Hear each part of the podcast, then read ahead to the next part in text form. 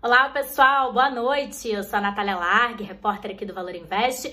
Vim trazer para vocês o fechamento do dia, não só do dia, da semana também, e tá tudo no azul. Pois é, o Ibovespa hoje encerrou o dia em alta, alta de 1,39%, cotado a 108.488 pontos. Na semana, ele acumula uma alta de 1,49% e no ano, claro, o Ibovespa também segue no campo positivo, né? De janeiro até agora, uma valorização de 3,5%. Hoje, o que justificou a alta foi a alta também das commodities, né? Como sempre, elas arrastando aí o Ibovespa para cima. O que aconteceu hoje foi o seguinte: lá na China, o Banco Central Chinês colocou mais estímulos para a economia, surpreendendo o mercado. Ele diminuiu a taxa de juros para os empréstimos de cinco anos, né? Ou seja, ele deu um incentivo ali para as pessoas gastarem mais, para as empresas também, né?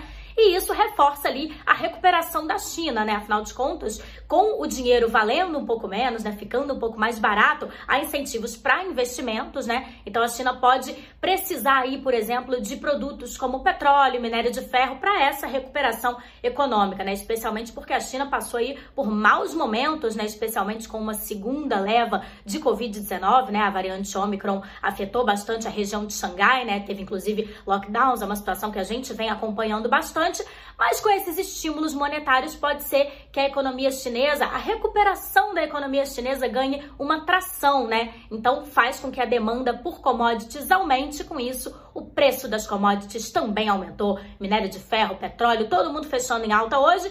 E aí o que acontece? puxa para cima também ações como Vale, Petrobras, que a gente sempre fala aqui que tem um peso bem significativo no Ibovespa, e além delas, puxa para cima também ações como CSN, CSN Mineração, Uzi Minas, enfim, todas essas produtoras de commodities, e aí ajudou, claro, a segurar a bolsa no azul. Quem também ajudou a segurar a bolsa no azul hoje foram os bancões, que vem reportando aí bons desempenhos, né, bons resultados trimestrais. Então hoje também eles fecharam no azul, eles também têm uma participação forte no índice e ajudaram também a segurar o Ibovespa lá no campo positivo nessa sexta-feira e encerrar também a semana em alta, né?